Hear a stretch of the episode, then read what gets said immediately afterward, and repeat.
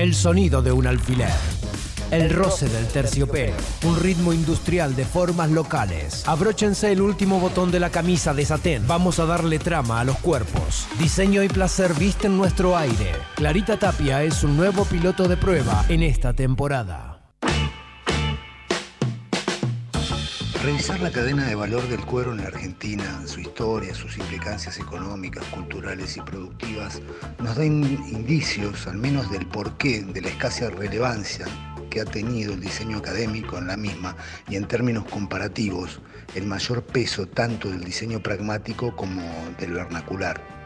Así podemos ver por qué es tan difícil tener una incidencia en la cadena de valor desde la gestión del diseño. Por ejemplo, Mientras la Argentina es la primera productora mundial de pieles de chinchilla, desde la operación Piel Plata llevada adelante por el CMD, se pudo ver la imposibilidad de impulsar un discurso propio en mercados de alta gama sin el soporte de las grandes empresas internacionales de moda. Es notable que la Argentina, con las ventajas competitivas que conlleva ser el quinto productor mundial de cueros terminados y semiterminados, importe más marroquinería de la que exporta. Argentina exporta cerca del 80% de sus cueros vacunos a países donde se le agrega valor desde el diseño, la producción y la comercialización. La actividad del diseño se concentra en los grandes centros legitimadores de la moda, que son los que imponen un habla que luego se repite como ecos difusos a lo largo de todo el mundo. Solo un 20% de los cueros quedan en el país para el desarrollo de manufacturas que permiten incorporar el trabajo de diseñadores locales. Bueno, hemos recuperado una sección importante con Clarita Tapia y ya tuvimos un adelanto de qué vamos a hablar hoy. Tenemos un adelanto. Bueno, buenos días. ¿Cómo estás? Bien, muy bien. Eh, vamos a hablar de cuero. A quien escuchábamos recién es un diseño, es Pablo Húngaro, que es diseñador industrial y él es investigador eh, en el Centro de Investigación y Tecnologías del Cuero de la SIC, que sería eh, Comisión de Investigaciones Científicas de la provincia de Buenos Aires. Y es interesante porque Pablo un poco lo que viene investigando es cómo el diseño puede eh, agregarle valor a una materia prima local, claro. local por excelencia, y que bueno, un poco los datos que decía eran interesantes, ¿no? Argentina es el quinto productor de cuero del mundo. Sin embargo. El primero de chinchilla, de piel de. Sí, además. Pero además, el dato es que importa más de lo que exporta. Claro. O sea, el 80% de las manufacturas del cuero son importadas. Y el otro dato que dice, que me parece interesante, es que solo el 20% del cuero que se fabrica queda en Argentina. Entonces. Y que no eh, se lleva muy bien con el diseño, según escuché. Claro, y a la vez eh, lo que se exporta es la materia prima, entonces todo lo que sería el valor agregado en diseño. Viene de afuera. Exactamente, la famosa frase que nosotros le vendemos cuero a Gucci y compramos, bueno, no sé si todos compramos carteras de Gucci, pero. Eh, un poco, hay muchos cueros de la alta costura italiana que son made in Argentina, eh, obvio que con terminaciones que algunas se hacen acá y otras se hacen allá, pero bueno, el agregado de valor en digamos, en, otro tipo de recursos que no sean materiales, no, no queda, en, digamos, de este lado del continente. Y a mí me parecía que estaba bueno hablar hoy de cuero. Pasaron un montón de cosas en la rural. Sí. Digamos, la vaca está en crisis. La vaca está en crisis. Eh, como, como modelo de producción. Y eso también plantea una crisis para pensarnos nosotros como productores. Eh, pero bueno, en esta idea de el cuero hay un, hay un dato que es interesante y es entender que el cuero es un commodity de la carne. Sí. ¿Qué significa eso? Es que en realidad es lo que sobra de la industria ganadera, o digamos, no, no sería lo que sobra, pero una parte, digamos, se fabrica carne para comer y la otra parte es el cuero. Em, en este sentido, lo que tenemos que entender es que Argentina es, tiene grandes curtiembres, sí. ¿no?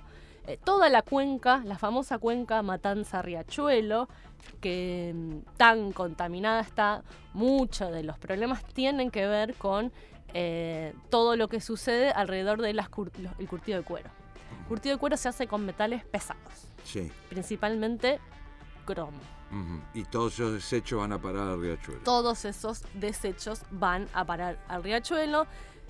Se sabe que la industria ganadera es una de las industrias más más contaminantes de. están también en el top 3.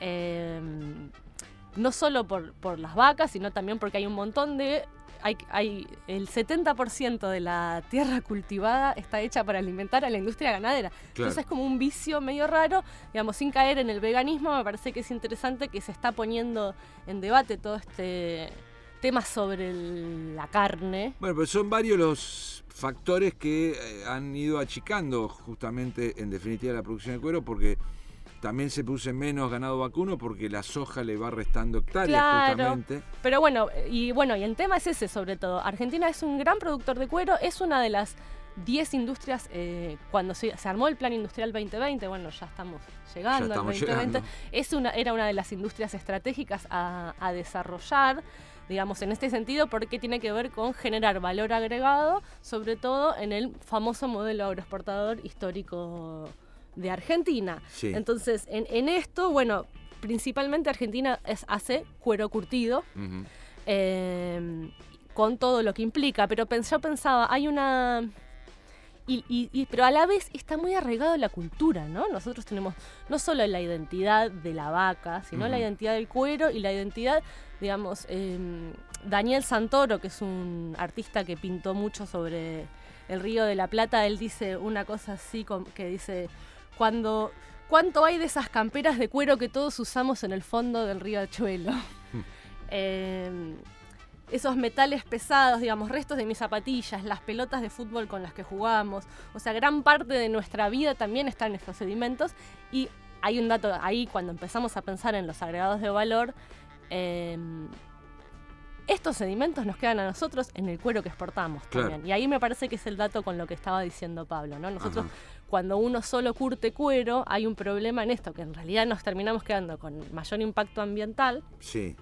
Y la ganancia se la llevan los, otros. Vamos en pérdida a todo. Un poco sí y un poco no, pero bueno, hay toda una eh, hay toda una intención de empezar a pensar cómo se le agrega valor al cuero y después hay otra realidad, digamos, podemos pensar toda la parte más crítica sobre el cuero y después podemos analizar el cuero como material, ¿no? Eh, tiene sus particularidades que no, no, las podemos negar. Es un material muy noble. Sí, sin duda. Eh, y tiene, digamos, no por algo sigue sobreviviendo, digamos. Eh, y después podemos compararlo con el cuero ecológico. Sí, porque por ejemplo la campera de cuero o el saco de cuero, si bien puede estar o no de moda, volver o no con la moda, pero siempre está. Claro, por supuesto. Y ahí me parece que hace una crisis con el sistema de la moda, porque es un, un, tipo de producto que se sostiene en el tiempo por la nobleza de su material, más allá del impacto ambiental que genera, que no encontré, estuve buscando análisis de huella de carbono del impacto ambiental que tiene el cuero en relación a un cuero ecológico que es plástico. Digamos que también usa recursos no renovables, digamos, todo, todo lo que ya sabemos sobre los plásticos. O sea que de ecológico no tiene nada. por, ahí los biomateriales y eso. Pero sobre todo lo que tiene el cuero es que es muy noble, hmm. eh, es impermeable. Sí. Y para mí hay un dato que es fundamental para pensarlo, no tanto en la industria marroquinera, que es la gran industria del cuero, sino para pensar cómo llega la indumentaria y es que toma la forma del cuerpo. Para mí no hay nada más eh, particular de la ropa de cuero que tiene que ver con que va con va envejeciendo bien con el uso. Esto que vos decías, ¿no? La campera de cuero, con el pasar de los años, cada vez está mejor. en relación a algo que por ahí es de plástico, en algo que es descartable, en algo que todas estas cosas que promueve la moda de usar y tirar, de el cuero tiene cierta nobleza, podríamos asociarlo también a la madera, ¿no? Materiales que tienen esa calidad que no es y que es multisensorial. Sí. ¿No? Porque yo pensaba, el cuero tiene olor. Claro. Tiene eh, textura, tiene esa el, tacto. Todo lo que sucede en relación al tacto que, te genera el cuero y que ahí podemos entrar a todo el universo fetiche. Sí. ¿No? Porque, digamos, si uno podría pensar, bueno, la industria del cuero sector marroquinero, calzados, sobre todo accesorios y calzados, se empieza a utilizar en indumentaria como camperas de cuero, lo toman los motoqueros. Sí. de ahí aparece Marlon Brando legitimando la figura del rebelde en, no me acuerdo cómo se llama la película, no es Busco mi destino, no, es la otra. No, no. Em, y, El salvaje la tradujeron acá, me parece, pero es The Wild One en inglés. Wild One. No, no, me acuerdo cómo era. Ya pero lo confirmamos. No importa. Eh, en esta idea, digamos, en este traspaso, de repente empieza a entrar en todo lo que va a terminar decantando en lo que se llama la comunidad leather. Y de ahí toda la, movida con el fetichismo y en lo que se llama BDSM, que es bondage, sadomasoquismo, y me falta uno. Bondage, sadomasoquismo, bueno, me falta uno. Em, que tiene que ver con esta particularidad que para mí tiene el cuero de el tacto. Ajá. Y, que, que se asocia tanto el tacto como a esta idea de lo rebelde, de, de unas, una, un erotismo contrahegemónico, podríamos decir, con la figura de los rudos de los 50, que lo toma la comunidad Leder, que primero va a ser sobre todo muy en la línea del fetichismo gay. Eh, que va a arrancar a finales de la Segunda Guerra Mundial, pero que va a ser como un boom en los 70 en San Francisco y todo ese imaginario que nosotros conocemos de el gay vestido de cuero, eh, por eso muy asociado a las prácticas eh, BDSM. Te confirmo, es Salvaje, la película de Brando del año 1953. Tal cual. Y tenía una usaba una moto Triumph Thunderbird, además de la campera. La campera y la famosa remera blanca, ¿no? Como esa cosa así como. Pero bueno, lo que va a proponer Bland, eh, Brando es como una imagen nueva de masculinidad para esa época, que después va a ser tomada como una cosa más asociada a lo fetichista. Eh, y para mí hay algo de ese diálogo que tiene que ver con, lo multisensorial del material. Esa ya es una eh, interpretación mía. Propia de Clarita. Va a quedar muy en las subculturas hasta los 80, digamos, el cuero como en la indumentaria. Por ahí uno podría pensar en camperas. Hmm. Eh, y para de contar, camperas, guantes, calzado. Cinturones. Cinturones. Pensemos que ya después, en los, en los finales de los 70, va a ser desclasado del calzado, porque la juventud va a empezar a comprar la zapatilla, que no siempre va a ser de cuero. Aparece la lona, aparece todo lo sintético. No, de hecho, la zapatilla de cuero vino un tiempo después, ¿no? Claro, o sea. A nivel deportivo quedaba el botín. Tal y cual. Y bueno, y, en los 80 va a llegar a la indumentaria. Sí.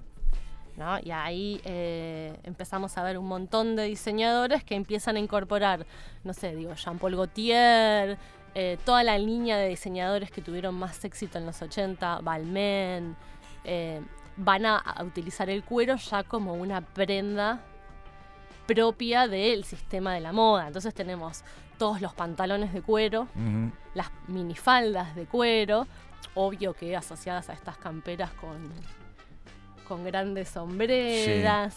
Em, y bueno, y, ahí va a empezar a llegar como al, a, la moda, digamos. Y entonces uno empieza a ver cómo a, partir de, todo este trayecto empieza a haber un montón de prendas que se incorporan al sistema de la moda que son cuero. Em, el cuero, el tema de hoy de Clarita Tapia, para seguir pensando en unos minutos.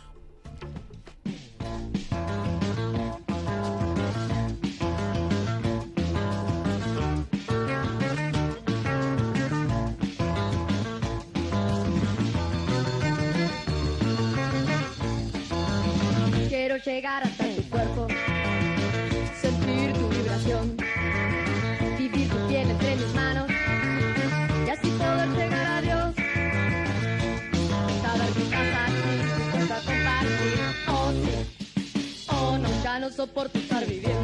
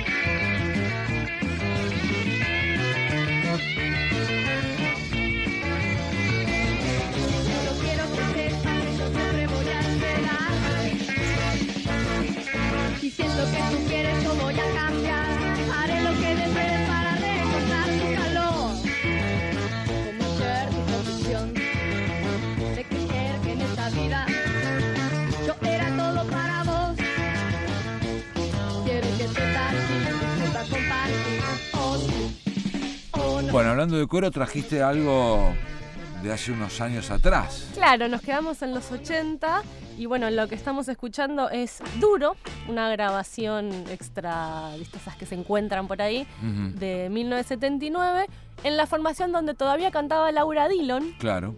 Eh, que después esa misma formación sin Laura Dillon y casi igual va a ser Virus. Pero bueno, Laura Dillon con su compañero, Palito Dillon, eh, hacían ropa de cuero en los 80. Mira. Y fueron, digamos, en esta idea de cómo aparecen las prendas de cuero, tanto los Dillon, como todos los conocemos, como Federico Moura también, hacían prendas de cuero. Hay, hay, Federico tiene, Julio, yo sé que tiene guardada la moldería de una campera de cuero que hacía él de cabretilla. Pero bueno, los Dillon eran como los proveedores de ropa de cuero en La Plata. Eh, y eran súper modernos y tenían toda una propuesta así muy, muy vinculada a, la vanguardia del rock y a la vez a una estética más, más clásica, pero usando el cuero. Y que va a ser como una línea que, el cuero va, a mantener, ¿no? Uno tiene todo ese look más ochentoso, pero después hay toda una cosa de sacos clásicos, de pantalones eh, el típico pantalón negro de cuero o el pantalón marrón de cuero como una prenda que a la vez tiene como toda una carga sensual, pero a la vez es muy abrigada, muy práctica. Entonces lo interesante es cómo se corre eh, las prendas de, este diálogo de, de una cosa hiperfuncional que uno podría ver cuero en cosas más de montaña, más cosas técnicas porque aparecen materiales sintéticos que lo superan y se em, empiezan a entrar con otras posibilidades de diseño. Y hoy en día, si uno ve cualquier pasarela, eh, sobre todo de invierno, siempre hay eh, una propuesta que es en cuero. Bien. Un conjunto de cuero, ya sea una pollera y una campera, o, un mini short, digamos, siempre aparece. El cuero siempre está. Claro, desde ahí, digamos, desde los 80 nunca se, nunca se va a salir de lo que se llama la estructura de la colección. Y lamentablemente siempre está caro, pero siempre está caro. Entonces yo pensaba en marcas platenses, ¿no? Marcas platenses o marcas locales. Una gran marca que se ha hecho sobre la lógica del cuero es Las Pepas, que hoy en día es una marca muy grande, pero que es una de las principales las mejores, que, tiene una muy buena calidad en cuero. Después la famosa Murillo 666. Murillo 666. es una calle. Sí.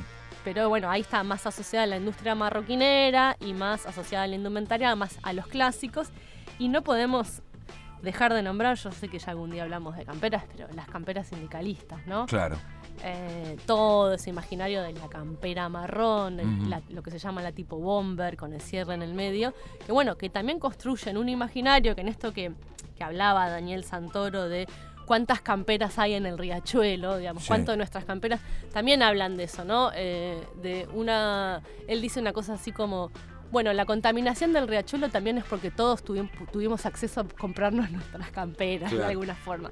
También habla de industria, también habla de generación de empleo. Entonces, cuando uno pone en la balanza en, los productos, no solo tiene que pensar en el impacto ambiental, sino en, todo, en todos estos eslabones que generan desde empleo hasta, bueno, y un poco lo que venía diciendo Pablo, de cómo pensar, que el, cómo pensar el diseño dentro de lo que se llama la cadena de valor, que son todos estos eslabones que tiene el cuero, que no es solo curtir el cuero, sino que es transformarlo, bueno, las vacas, eh, el campo, todos estos artefactos y cuáles son los roles del diseñador en eso. Entonces, un poco lo que creo que la reflexión que viene después plantea eso, es no pensar el diseño solo desde el objeto, nosotros estamos muy acostumbrados a pensar que el diseño es diseñar la prenda, diseñar la campera, y en este proceso de todos estos eslabones, cómo el diseño puede hacer para mejorar la rentabilidad o agregar valor a tanto ya sea al punto de venta, al fin de vida del producto o a, los eslabones intermedios, no sé, digamos, por ejemplo, un alambrado que lastima la vaca, esto te genera un cuero marcado. Claro. Entonces el diseño puede estar interviniendo en mejorar un alambrado que no lastime el cuero. O eh, en estar pensando en procesos de curtido que no usen tanto eh, cromo. O ver algunas piezas que son consideradas descarte, cómo esas piezas de descarte pueden entrar de nuevo en el circuito comercial. Y a mí me parece que un poco la reflexión tiene que ver con ampliar la con no, no pensar echarle la culpa a la vaca, sino como con ampliar la mirada y ver todos estos eslabones donde el diseño podría estar interviniendo y, y pensar cómo interviene. Lo escuchamos a Pablo. Sí, lo podemos escuchar a Pablo. Si analizamos la cadena de valor del cuero en la Argentina en las últimas décadas, vemos que se ha mm, decidido de alguna manera que el rol del diseñador o el rol del diseño industrial en esta cadena se limite al eslabón mm, marroquinero. Ahora, de esta manera perdemos valiosísimas oportunidades de incorporar trabajo de diseñadores locales. Por lo tanto, la propuesta es que partamos de la hipótesis de que en realidad el diseño tiene un rol de creación de valor y en ese sentido el mismo es transversal a toda la cadena de valor. De esta manera podemos colocar al diseño en el centro de una red de valor, lo que nos permitirá poder aplicar diseño en todos y cada uno de los eslabones productivos, desde la producción primaria de alimentos hasta la puesta en góndola de los productos finales. Y ampliando esto, podemos decir que también tenemos una responsabilidad en qué va a pasar después con esos productos una vez que su vida útil haya sido terminada.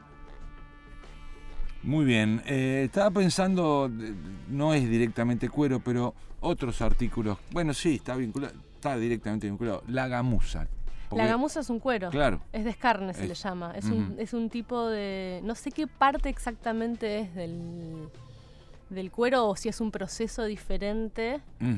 Eh, que se le hace en, la terminación, porque se llama, en términos técnicos, se llama descarne. Ajá.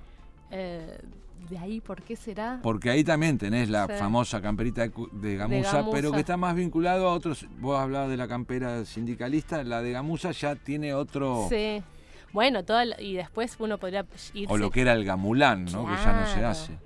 Este, pero sí, en realidad un poco para mí tiene que ver con que a veces uno tiene tan incorporado el cuero en la vida y, está lleno de lugares. Antes se usaba, por ejemplo, en, en piezas de instrumentos musicales como fuelles, digamos. No es que solo es ropa y carteras. Entonces un poco estaba bueno pensar en eso. Hay un emprendimiento que se llama Black Ñandú, que es de una diseñadora de acá de La Plata, eh, que hace toda una línea de accesorios en cuero articulando con piezas de aluminio. O sea, hay como una... Hay, hay como... Es un espacio para, para repensarlo y para... Con, digamos, con decisiones políticas el cuero tiene mucho futuro y más allá de, ser una simple materia prima a exportar, que es un montón y es una generadora de commodities importante para la Claro, región. pero es el mejor ejemplo de esa, ese lugar que ocupa la Argentina como este, exportora de materia prima cuando se le podría buscar el valor agregado que adentro. ¿no? Totalmente. Clarita Tapia con nosotros después del receso invernal. Se había prolongado la ausencia. Clarita, Fabrico Cuero, Ilia Curiaquen de sí, Valderrama. con Fabrico Cuero. Hasta la semana que viene. Hasta la semana.